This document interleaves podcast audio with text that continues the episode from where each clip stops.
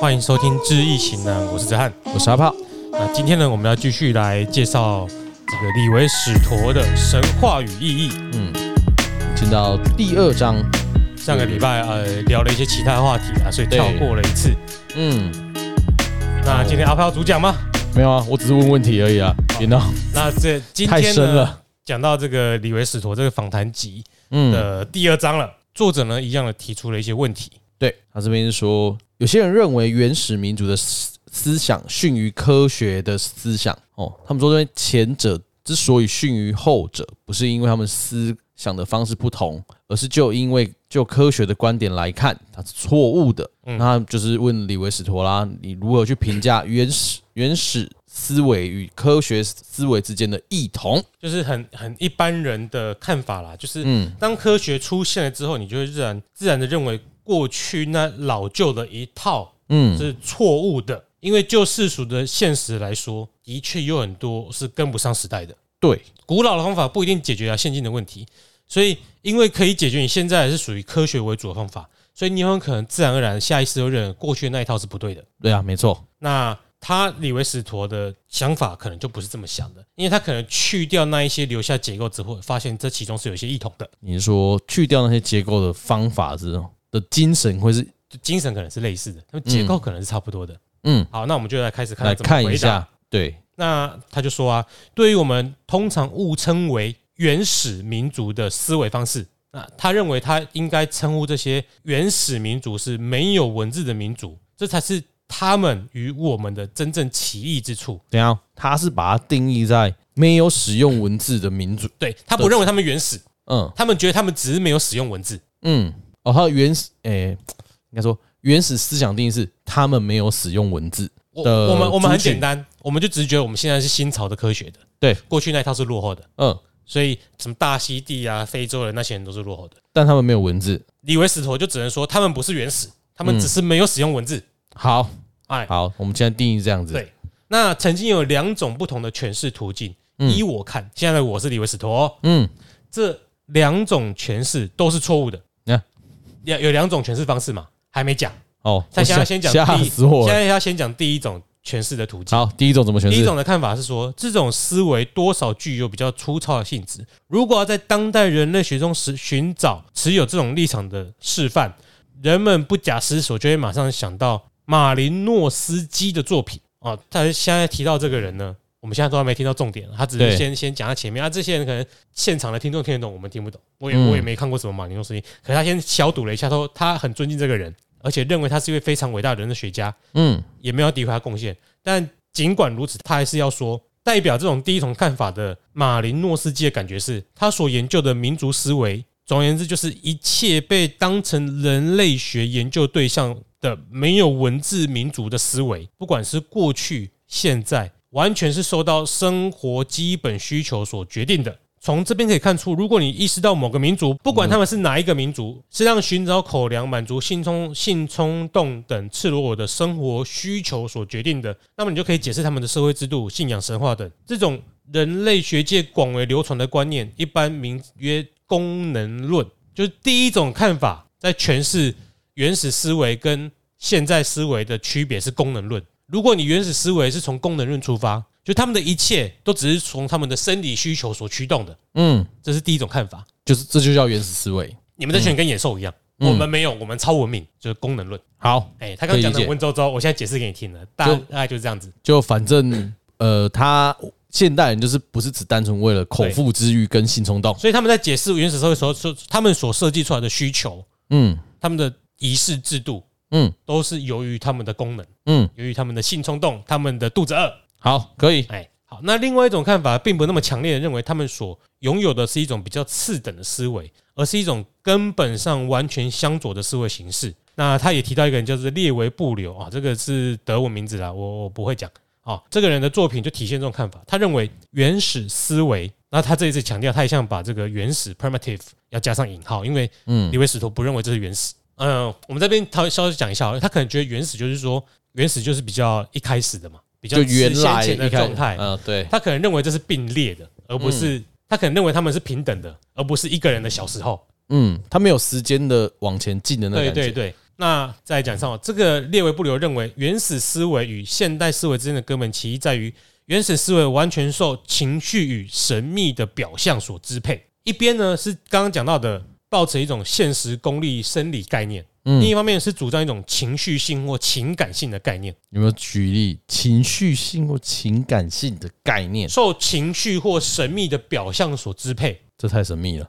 比如说，对，晚上有点可怕，嗯是不是有东西在看着我？嗯，他就有一些想象。所以这个是就属是情于绪原始的，他们所谓的原始的定义、原始的思维。对，就是这一群人所展现出来的社会制度嗯，跟诶、我不会怕晚上啊，那个就是可能会什么声怕音，但是因为他会怕，所以他显现出呃，他设计出不同的宗教仪式去面对这种恐惧，嗯，或者是天象去嗯祈雨哦啊，，因为他面对哦到，OK 这种情绪，所以他对去产生相应的制度概念。嗯，好，这样比较好。前面那画是面生理这上的，对这个是心理上的。 ，OK，从这两个方面来看原始跟现代科学思维的分别。嗯好，那在这里，李维史说他所要强调的是，没有文字的民族的他们的思维，事实上，事实上，一方面是无关乎利害关系的，没有利害关系，对啊，就是不是功能路所讲的那一种，对，哎、跟你想干人家不一样。不一样啊哎。这个是现在是讲的是李维史陀的看法哦。嗯，另外一方面呢，也是思辨性的，所以在这思辨性的方向呢，跟列维不留又不一样，因为列维不留是受情绪所所控制的，对，他这里是有经过思辨的。嗯那他举了一个例子来说，他有两本著作叫做《图腾主义》以及《野性的思维》这两本书，他所表达就是说呢，我们通常认为完全臣服于免于饥饿的需求，只能在求得非常恶劣的物质条件下苟延残喘的这些民族，其实完全有能力进行与利害无关的思考。就即使你面对的环境很嗯恶劣，嗯，比如说，哎，爱斯基摩人的真正的名称是什么？不叫爱斯基摩人，叫做什么什么族？要查一下，现在很久，查三十秒就出来了。就是他们有这么恶劣的生存环境，但是他们还是有能力进行与这些生理需求无关的思考。也就是说呢，他们的确为了一种了解他们所身处的世界、这个世界的本质以及他们的社会需求或欲望所鼓动。但另外一方面呢，为了达成上述目的，他们会以思辨的方式来推进，完全无异于一位哲学家甚至在相当程度上近似于一位科学家所能做的，而且是也是会这么做的。这就是李维斯陀他的基本假说。爱斯基摩人就是不是是叫因纽特哎、人？因纽特人呐、对对啦，他他的意思就是说，你看这些原始思维民族，嗯，再强调一下，他承认是只是没有在使用文字，对，他们还是会进行哲学思辨。他们所发展出的社会制度，并没有完全只是因为功能性而发展出来。他们的这些可以行为，跟我们现在拥有认为比较文明的思科学思维，其实是一样的。他们只是没有使用文字。所以你要举因纽特人为例子吗？这可能他在做这个，在写两本这两本书的时候，嗯可能发现这一些部落嗯，也发展出在精神上与我们现在所认知的科学思维有一样概念的地方。最简单的例子，他们一定有神话。一定会有啊。其实那神话的产生其实就不符合这两个由功能驱动和由情绪单纯由情绪驱动所做出它来的也生命，是会有思考逻辑 跟对思考，你一定有遇到，情绪性的、嗯，神秘性的因素，你也对一定有遇到功能性的因肚素，子饿的，对哎，但他们就会去想思想生辨，小孩的需求。嗯只是他们产生出来的这个神话故事，不是单纯由另外一边所驱动，所嗯而且也不是单纯由任何一种主张所去区别的，可以，这是他们两种思维在精神上相同的地方。嗯哎，那现在呢，他要打破一种误解，就是说某种思维方式是无关乎个人切身的利益的，而且是一种思辨性的思维方式，绝不表示它就等同于科学思维，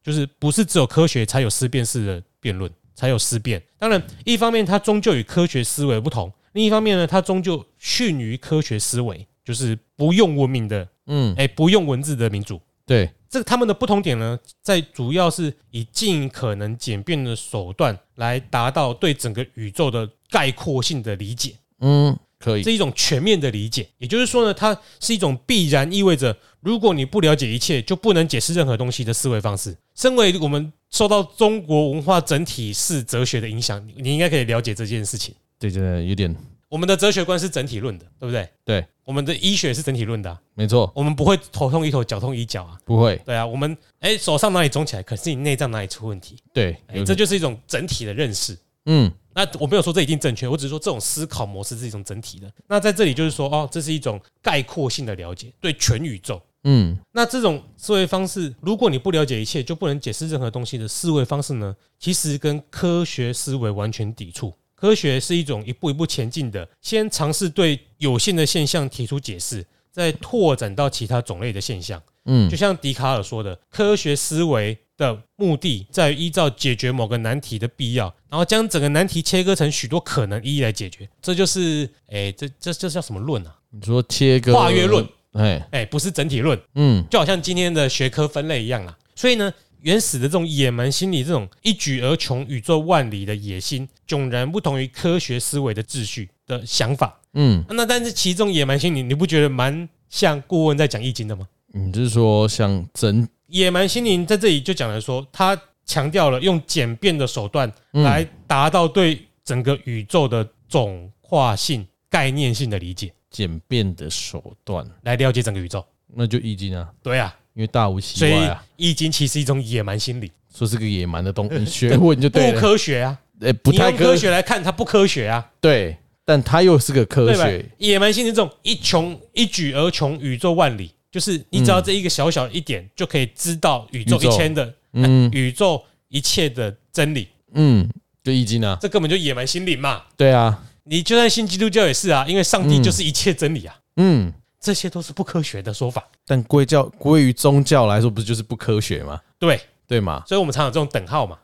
这这我们的教育都跟我们这个等号啊，对，没错。嗯所以因为科学，所以他刚刚笛卡尔所讲的嘛，我嗯们解决一点点问题，将每个问题分门别类，然后解决这些小小的问题，这就是科学心灵，哎，科学的思维。好，那运用科学思维呢，使我们能够成功驾驭自自然、自然、大自然。嗯，其实就讲驾驭嘛，利用吧，哈。对啊那，个时候可能比较呃久远一点的那个用法了啦。总而言之呢，科学的事实已经足够明确，不需要再多说。但神话呢，却无法给人更多物质性的力量以克服环境。科学给你能力去研究解决自然上的问题，嗯，或者是使用自然上的资源，但是神话没办法。神你话懂它只是神话阐述，对，啊，它只在阐述一个事件或者是一个，你不会学了神话就会设计机械嘛？不会因为它不是科学的东西啊。，对，哎，它没有这能力。嗯不过呢，极其重要一点是，神话给人一种他有可能了解宇宙万物，以及他的确了解宇宙万物的幻觉。对，有些神话其实它有它的宇宙观，这幻觉其实是一种心灵的能量啦。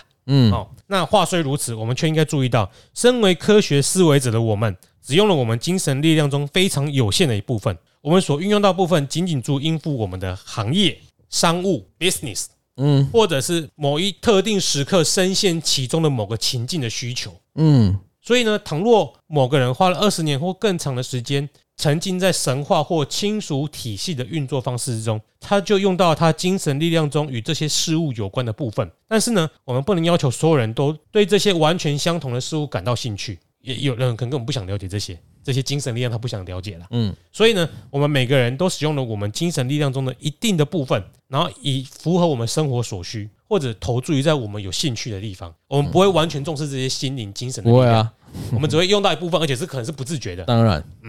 那如今呢，我们比较少运用到精神力量，嗯但我们所运用到的精神力量的范围呢，却比以前还要更大。而且呢，这些精神力量的性质也跟过去不一样。举例来说啊，我们运用到感官知觉的程度就减少了非常多。对，我们会靠仪器 啊，当李维史都在写《神话学》这本书的时候，嗯啊，他他自己有著作啊，这个神话学是一种神话科学的导论。他碰到了他令他觉得极为神秘的问题，有个部落啊，原始的部落可以在大白天的时候看见水星，这怎么可能？所以所以所以啊，李维斯说这绝对是不可能而且无法置信的，所以他就请教了天文学家。这些这个天文学家告诉他，我们当然看不到啊。可是话说回来，如果我们知道水星在大白天时候所发出的光度，嗯那么某些人可以看得到，并不是绝对无法想象的事情。只要超过一般人眼可看到的光度，就有一些光的频率我知我道们，看不到，对，我看不到，但有人眼睛频率有看得到的，嗯，对不对？好，好可以，后来呢，李维石头去查阅了属于我们自己文明的古代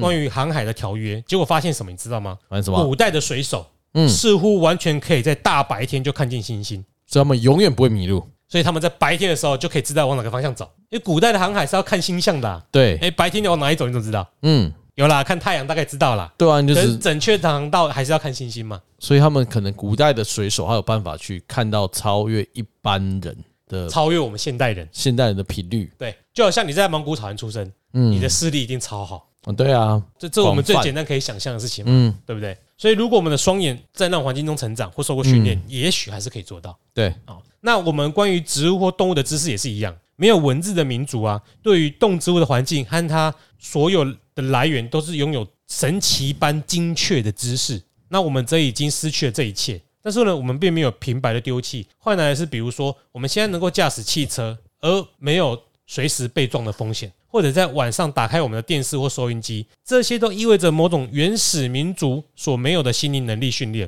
因为他们不需要这一些，对啊他们也用不到这一些，嗯，那我觉得以他们所拥有的潜力，的确可以改变他们心灵的性质。嗯可是对他们的生活方式以及他们的自然界的关系来说，这样的改变并没有必要。你不可能一下子就把人类所有的精神力量都发展起来，嗯，你只能运用其中的一小部分而已。而这个部分呢，是文化的不同而有所不同，就只是如此而已。我们这一集呢，阿炮刚刚所提到这个问题的部分呢，就大概就到这里。简单来说，他就是提到了原始思维跟科学思维之间的异同，然后进一步还讲到了人类心灵能力、精神力量。嗯，所以有一些你说嘛是精神力量，是心灵的能力嘛，有时候也可能是因为你所处环境中激发出你一些生理上的倒极限地也不一样。也对，所以以前的神话，你可能看到一些夸父逐日这种东西，对，或者是你看到一些神话怪物想象的东嗯西，我们现在看是想象，也许他们那时候看也是想象，只是他们眼中所见的跟我们所见的不一样，有可能，或者真的有一些幻觉，以前的人看得到，我们现在看不到，因为他们有可能使用他们对于动植物的知识去采集了野生大麻来用啊，有可能，对 对不对吃一吃有一些幻觉，对啊，或者说，哎、可能吃一吃我去打野兽比较勇猛，但是那个野兽看起来是一个不一样的东西，，对。那他也说到，我们将这些精神上的能力转移到嗯运用在现在的科学身上去，我们开始打电动，我们开始开车，嗯，我们开始看棒球，对，之类发展其他的兴趣。但是终归而言，这其中的结构其实是相同的，只是我们将这技能数点到不同的地方而已。就应用在不同的方面，对，没错，所以原始跟科学其实是某个层面，哎、某拉到某个等级是一样的，就是说他并不认为它原始，他认为它是平行的，嗯，只是时间点，不是先有原始才有科学。嗯，历历史上来说，当然是啦。对，但是就是呃，大家思考的的起始点都是一样的，也也许出他，发点一样，也许他想要特别呈现的是说，你不能因为你自己已经身处在一个科学时代，嗯，你就去歧视那些还停留在原始生活方式的人。对，他觉得我们在文明上都是平等的，嗯，只是因为他们没有使用文字，我们有使用文字，这只是少数的差别。那他干嘛去攻打其他文明落后的国家？法国人，所以他可能就是从这点出发，要法国人不要这样去看其他，不好要，去鄙视其他都国已家。经打完了，你才这样讲，对，这就是他们自认为的文明嘛。这是个法国哎、文艺复兴的，还好啦，也比也比天朝观好了嘛。啊，也是啦，哎好啦，好，那今天的节目就先到这里啦。嗯嗯，我们神话语义下一集在下个月继续。对，